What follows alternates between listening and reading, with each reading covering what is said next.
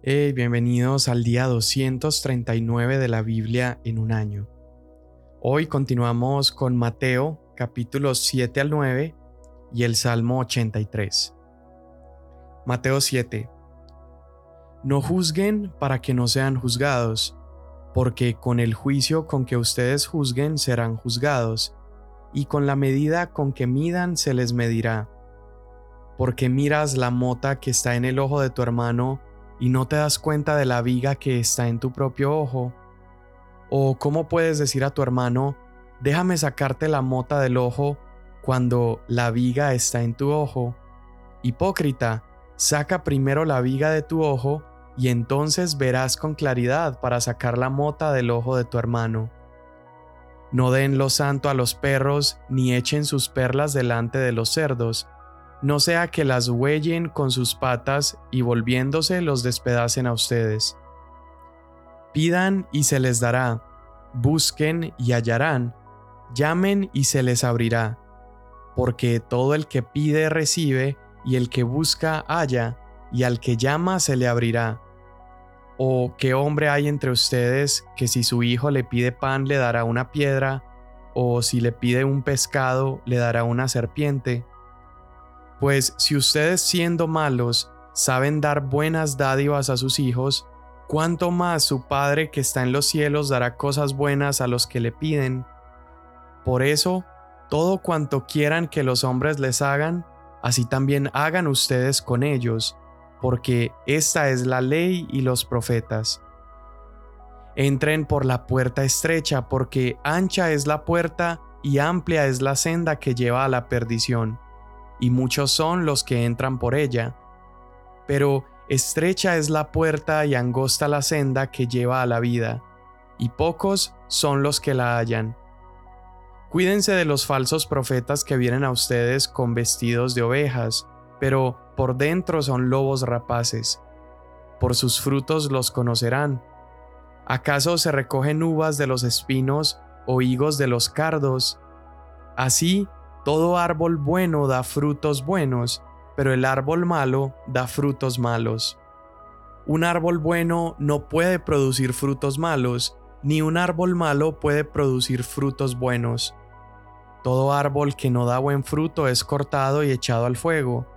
Así que por sus frutos los conocerán. No todo el que me dice, Señor, Señor, entrará en el reino de los cielos, sino el que hace la voluntad de mi Padre que está en los cielos. Muchos me dirán en aquel día, Señor, Señor, ¿no profetizamos en tu nombre y en tu nombre echamos fuera demonios y en tu nombre hicimos muchos milagros? Entonces les declararé, jamás los conocí, apártense de mí los que practican la iniquidad. Por tanto, cualquiera que oye estas palabras mías y las pone en práctica, será semejante a un hombre sabio que edificó su casa sobre la roca. Y cayó la lluvia, vinieron los torrentes, soplaron los vientos y azotaron aquella casa, pero no se cayó, porque había sido fundada sobre la roca. Todo el que oye estas palabras mías y no las practica, será semejante a un hombre insensato que edificó su casa sobre la arena. Y cayó la lluvia, vinieron los torrentes, Soplaron los vientos y azotaron aquella casa, y cayó, y grande fue su destrucción. Cuando Jesús terminó estas palabras, las multitudes se admiraban de su enseñanza, porque les enseñaba como uno que tiene autoridad y no como sus escribas. Cuando Jesús bajó del monte, grandes multitudes lo seguían, y se acercó un leproso y se postró ante él, diciendo, Señor, si quieres puedes limpiarme. Extendiendo Jesús la mano, lo tocó diciendo, Quiero, sé limpio. Y al instante quedó limpio de su lepra. Entonces Jesús le dijo, Mira, no se lo digas a nadie, sino ve, muéstrate al sacerdote y presenta la ofrenda que ordenó Moisés para que les sirva de testimonio a ellos. Al entrar Jesús en Capernaum, se acercó un centurión y le suplicó, Señor, mi criado está postrado en casa, paralítico, sufriendo mucho. Y Jesús le dijo, Yo iré y lo sanaré. Pero el centurión respondió, Señor, no soy digno de que tú entres bajo mi techo, solamente di la palabra, y mi criado quedará sano, porque yo también soy hombre bajo autoridad, con soldados a mis órdenes, y digo a este, ve y va, y al otro, ven y viene, y a mi siervo, haz esto y lo hace. Al oírlo Jesús se maravilló y dijo a los que lo seguían, En verdad les digo que en Israel no he hallado en nadie una fe tan grande. Y les digo que vendrán muchos del oriente y del occidente, y se sentarán a la mesa con Abraham, Isaac y Jacob en el reino de los cielos. Pero los hijos del reino serán arrojados a las tinieblas de afuera. Allí será el llanto y crujir de dientes. Entonces Jesús dijo al centurión, Vete, así como has creído, te sea hecho. Y el criado fue sanado en esa misma hora. Cuando Jesús llegó a casa de Pedro, vio a la suegra de éste que estaba en cama con fiebre. Le tocó la mano y la fiebre la dejó, y ella se levantó y le servía. Y al atardecer le trajeron muchos endemoniados y expulsó a los espíritus con su palabra, y sanó a todos los que estaban enfermos, para que se cumpliera lo que fue dicho por medio del profeta Isaías cuando dijo, Él tomó nuestras flaquezas y llevó nuestras enfermedades. Viendo Jesús una multitud a su alrededor, dio orden de pasar al otro lado del mar, y un escriba se acercó y le dijo, Maestro, te seguiré a donde quiera que vayas. Jesús le respondió, Las zorras tienen madrigueras y las aves del cielo nidos, pero el Hijo del Hombre no tiene dónde recostar la cabeza. Otro de los discípulos le dijo, Señor, permíteme que vaya primero y entierre a mis padres. Pero Jesús le contestó, Ven tras mí y deja que los muertos entierren a sus muertos. Cuando entró Jesús en la barca, sus discípulos lo siguieron, y de pronto se desató una gran tormenta en el mar de Galilea, de modo que las olas cubrían la barca, pero Jesús estaba dormido. Llegándose a él, lo despertaron diciendo, Señor, sálvanos que perecemos. Y él les contestó, ¿por qué tienen miedo, hombres de poca fe? Entonces Jesús se levantó, reprendió a los vientos y al mar, y sobrevino una gran calma. Los hombres se maravillaron y decían, ¿Quién es este que aún los vientos y el mar lo obedecen? Al llegar Jesús al otro lado, a la tierra de los Gadarenos, fueron a su encuentro dos endemoniados que salían de los sepulcros, violentos en extremo, de manera que nadie podía pasar por aquel camino. Y gritaron, ¿Qué hay entre tú y nosotros, Hijo de Dios? ¿Has venido aquí para atormentarnos antes del tiempo? A cierta distancia de ellos estaba paciendo una manada de muchos cerdos, y los demonios le rogaban, si vas a echarnos fuera, mándanos a la manada de cerdos. Vayan, les dijo Jesús, y ellos salieron y entraron en los cerdos, y la manada entera se precipitó por un despeñadero al mar, y perecieron en las aguas. Los que cuidaban la manada huyeron y fueron a la ciudad y lo contaron todo, incluso lo de los endemoniados. Y toda la ciudad salió al encuentro de Jesús, y cuando lo vieron, le rogaron que se fuera de su región. Subiendo Jesús en una barca, pasó al otro lado del mar y llegó a su ciudad, y le trajeron un paralítico echado en una camilla. Y Jesús, viendo la fe de ellos, dijo al paralítico, Anímate, hijo, tus pecados te son perdonados. Y algunos de los escribas decían para sí, Este blasfema. Jesús, conociendo sus pensamientos, dijo, Porque piensan mal en sus corazones, porque ¿qué es más fácil decir, tus pecados te son perdonados, o decir, levántate y anda? Pues para que sepan que el Hijo del Hombre tiene autoridad en la tierra para perdonar pecados. Entonces dijo al paralítico, levántate, toma tu camilla y vete a tu casa. Y levantándose, el paralítico se fue a su casa. Pero cuando las multitudes vieron esto, sintieron temor y glorificaron a Dios que había dado tal poder a los hombres. Cuando Jesús se fue de allí, vio a un hombre llamado Mateo sentado en la oficina de los tributos y le dijo, Ven tras mí.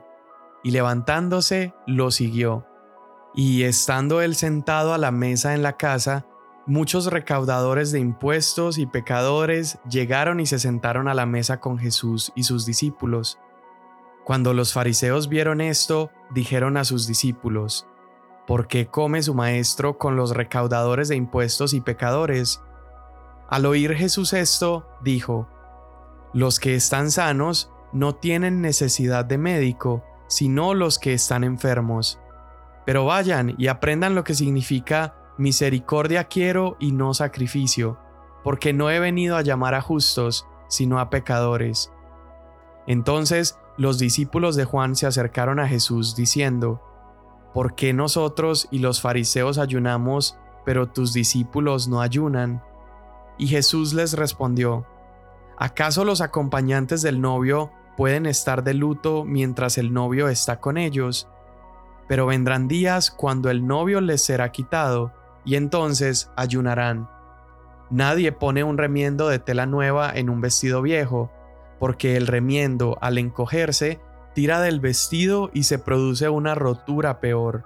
Y nadie echa vino nuevo en odres viejos, porque entonces los odres se revientan, el vino se derrama y los odres se pierden, sino que se echa vino nuevo en odres nuevos, y ambos se conservan. Mientras Jesús les decía estas cosas, vino un oficial de la sinagoga y se postró delante de él, diciendo, Mi hija acaba de morir, pero ven y pon tu mano sobre ella y vivirá. Levantándose, Jesús lo siguió y también sus discípulos, y una mujer que había estado sufriendo de flujo de sangre por doce años se le acercó por detrás y tocó el borde de su manto, pues decía para sí, si tan solo toco su manto sanaré. Pero Jesús, volviéndose y viéndola, dijo, Hija, ten ánimo, tu fe te ha sanado. Y al instante la mujer quedó sana.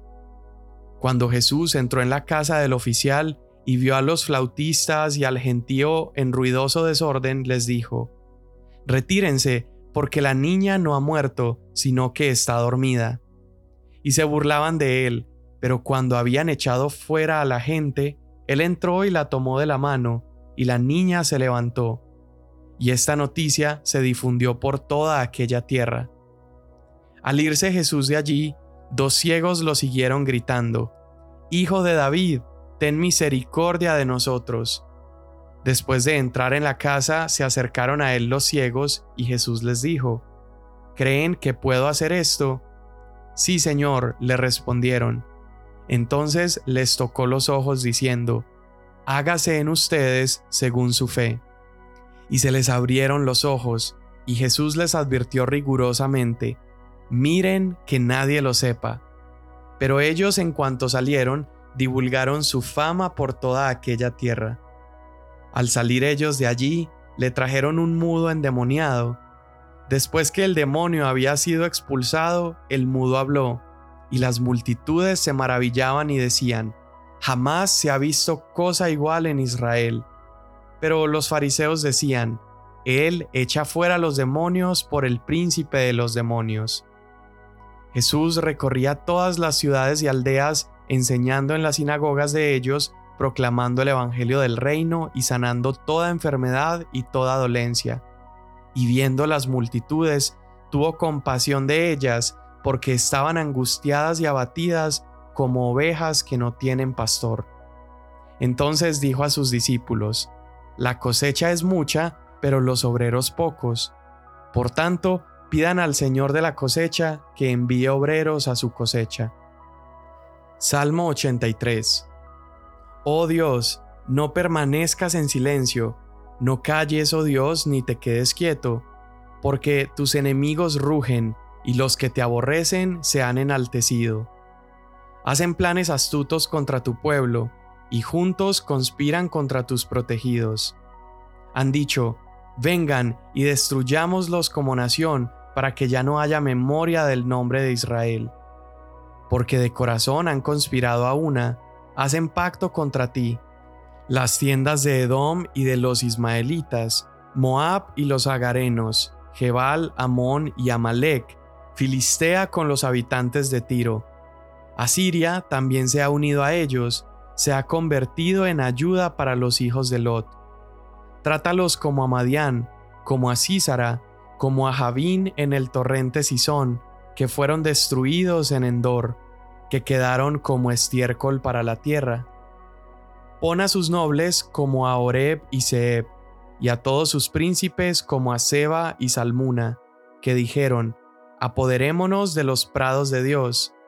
Oh Dios mío, ponlos como polvo en remolino, como paja ante el viento, como fuego que consume el bosque y como llama que incendia las montañas. Así, persíguelos con tu tempestad y aterrorízalos con tu torbellino. Cubre sus rostros de vergüenza para que busquen tu nombre, oh Señor. Sean avergonzados y turbados para siempre, sean humillados y perezcan, para que sepan que solo tú, que te llamas el Señor, eres el Altísimo sobre toda la tierra. Amén. Todo el capítulo 7 de Mateo vimos a Jesús terminando su sermón en el monte. Y después de que ya ha hablado acerca de las bienaventuranzas, la oración, el ayuno, se dispone Jesús a hablar acerca del juzgar a los demás, menciona acerca del camino ancho y el camino estrecho, haciendo referencia a aquellos que siguen las preocupaciones del mundo y la autosatisfacción versus aquellos que siguen el camino de Dios. Y allí en este camino de Dios Jesús nos está enseñando que es un camino más estrecho, es una puerta incómoda por la cual se entra, es un camino impopular porque hay menos gente caminando por ese camino. Ahora, más adelante, en otro de los evangelios, veremos a Jesús decir en Juan 14:6, yo soy el camino. Jesús también aclaró y dijo, yo soy la puerta. Entonces, al seguir a Jesús estamos caminando por esa puerta estrecha y ese camino angosto. Entonces no debería ser para nosotros una sorpresa cuando en medio de nuestro caminar con Jesús encontremos problemas, incomodidades, dificultades, porque Él advirtió que era un camino incómodo. Sin embargo, al caminar por ese camino, Él nos fortalece y nos enseña a perseverar. A continuación, Mateo empezó a registrar muchas historias de Jesús sanando a los enfermos. Vimos diversas historias, vimos a mudos ser sanados, vimos a muertos resucitar, ciegos ver, y por medio de todas estas historias estamos viendo que Jesús no tiene límites, Jesús puede sanar a cuantas personas desee, Él no está limitado por la cantidad de personas, no está limitado por la nacionalidad de esas personas. Y Mateo nos deja claro que Jesús está dispuesto, Él quiere sanar y es capaz de sanar. Al Jesús sanar a todos estos enfermos estaba cumpliendo la profecía de Isaías capítulo 53 y acá mismo Mateo nos lo deja claro, donde dice que Él llevaría nuestras enfermedades y soportaría nuestros dolores. Vemos también en el capítulo 8 estas dos primeras historias de sanidad que son tan increíbles, porque la primera es un leproso que le dice a Jesús, si quieres puedes sanarme. Y a pesar de lo rigurosa que era la ley en el Antiguo Testamento, ya lo leímos con las personas impuras o que tenían enfermedades cutáneas, este leproso estaba lleno de fe y reconoció que Jesús podía sanarlo, aun con todas las probabilidades en contra que tenía de que Jesús se le acercara.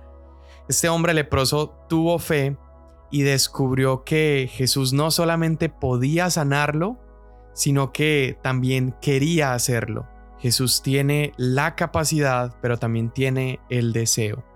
Y luego vemos la historia del centurión. El centurión era un gentil, era un soldado romano, y él muestra una fe similar a la del leproso cuando le pide a Jesús que sane a su criado.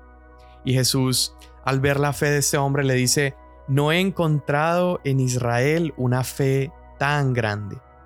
Entonces, esas dos historias son importantes porque vemos que Jesús está sanando a los rechazados y marginados por la sociedad, pero también está mostrando su favor a los gentiles. Mientras los israelitas lo corrían de sus aldeas porque sentían temor, acá tienes a un romano, acá tienes a un marginado que están deseando la sanidad de Jesús. Y al mostrar la fe, tanto el centurión como este hombre leproso experimentaron y disfrutaron el resultado de su fe en Jesús. Más adelante, en el capítulo 9, vimos la historia también del paralítico al cual eh, sus amigos lo acercan a Jesús. Y este, esta escena, este milagro nos muestra la autoridad de Jesús para sanar, pero también para perdonar pecados. Y con este evento Jesús nos muestra un poco más de su propósito en la tierra, no solamente hacer milagros de sanidad física, pero sanar el alma y el corazón que está enfermo por causa del pecado. Mencionamos anteriormente Isaías 53, que dice que Jesús cargó con nuestras enfermedades, pero también dice que fue herido por nuestras rebeliones y nuestras iniquidades. Entonces Mateo nos está queriendo mostrar a través de estos capítulos precisamente que Jesús cumplió con toda esta profecía, no solamente sanó enfermedades, pero también tiene la autoridad de perdonar transgresiones y pecados. Jesús está caminando, viendo las aldeas, tiene compasión de las personas y dice que al mirar a las multitudes tuvo compasión de ellas porque estaban como ovejas sin pastor. Recuerda cuántas veces mientras leímos el Antiguo Testamento vimos esta imagen del pueblo de Israel como ovejas sin pastor. Y Jesús está usando precisamente esta metáfora o esta imagen de las ovejas para mostrarnos que Él es ese pastor que el pueblo de Dios había estado esperando durante tanto tiempo. También en medio de todas estas sanaciones y milagros que Él está haciendo, Mateo nos cuenta la historia de Jesús calmando la tormenta, los discípulos están asombrados y están preguntándose quién es este Jesús al cual el viento y el mar le obedecen. Y todas, todos estos eventos están ampliando este cuadro, esta perspectiva acerca de Jesús. Él es capaz de reprender enfermedades, Él es capaz de reprender a los demonios, Él es capaz de dar vida a los muertos, pero Él también es capaz de calmar la tormenta. Jesús tiene toda autoridad. Este es el mensaje de estos capítulos. Él es el sanador, es el hacedor de milagros, es el perdonador de pecados, pero Él también tiene toda autoridad. Y eso es lo que vimos del capítulo 7 al capítulo 9. Jesús nos demostró a través de milagros y señales toda su autoridad pero hay algo interesante con los milagros y las señales, y es que precisamente tienen ese nombre, señales, porque una señal apunta hacia algo más.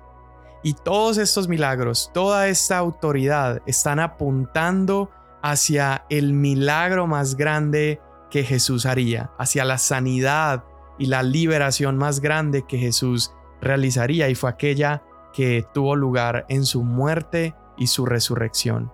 Ese fue el milagro definitivo que Jesús realizó y es por ese milagro que el día de hoy tú y yo estamos con confianza acercándonos a la presencia de Dios y disfrutando de la vida que Él puede ofrecernos. Señor, hoy te doy gracias por tu palabra, gracias porque tú eres aquel que tiene autoridad. Tú no te quedas detenido ante las tormentas, ante la opresión, ante la enfermedad. Tú tienes autoridad para obrar en nuestras vidas, obrar en nuestros corazones. Tú tienes autoridad el día de hoy para sanarnos incluso a los que estamos con enfermedades en nuestros cuerpos, en nuestras familias. Y hoy venimos a decirte, Señor, si tú quieres hacerlo, hazlo, hazlo en nuestras vidas. Si es tu voluntad sanarnos, liberarnos, Señor, hazlo. Te lo pedimos en el nombre de Cristo Jesús. Amén. Mañana nos vemos.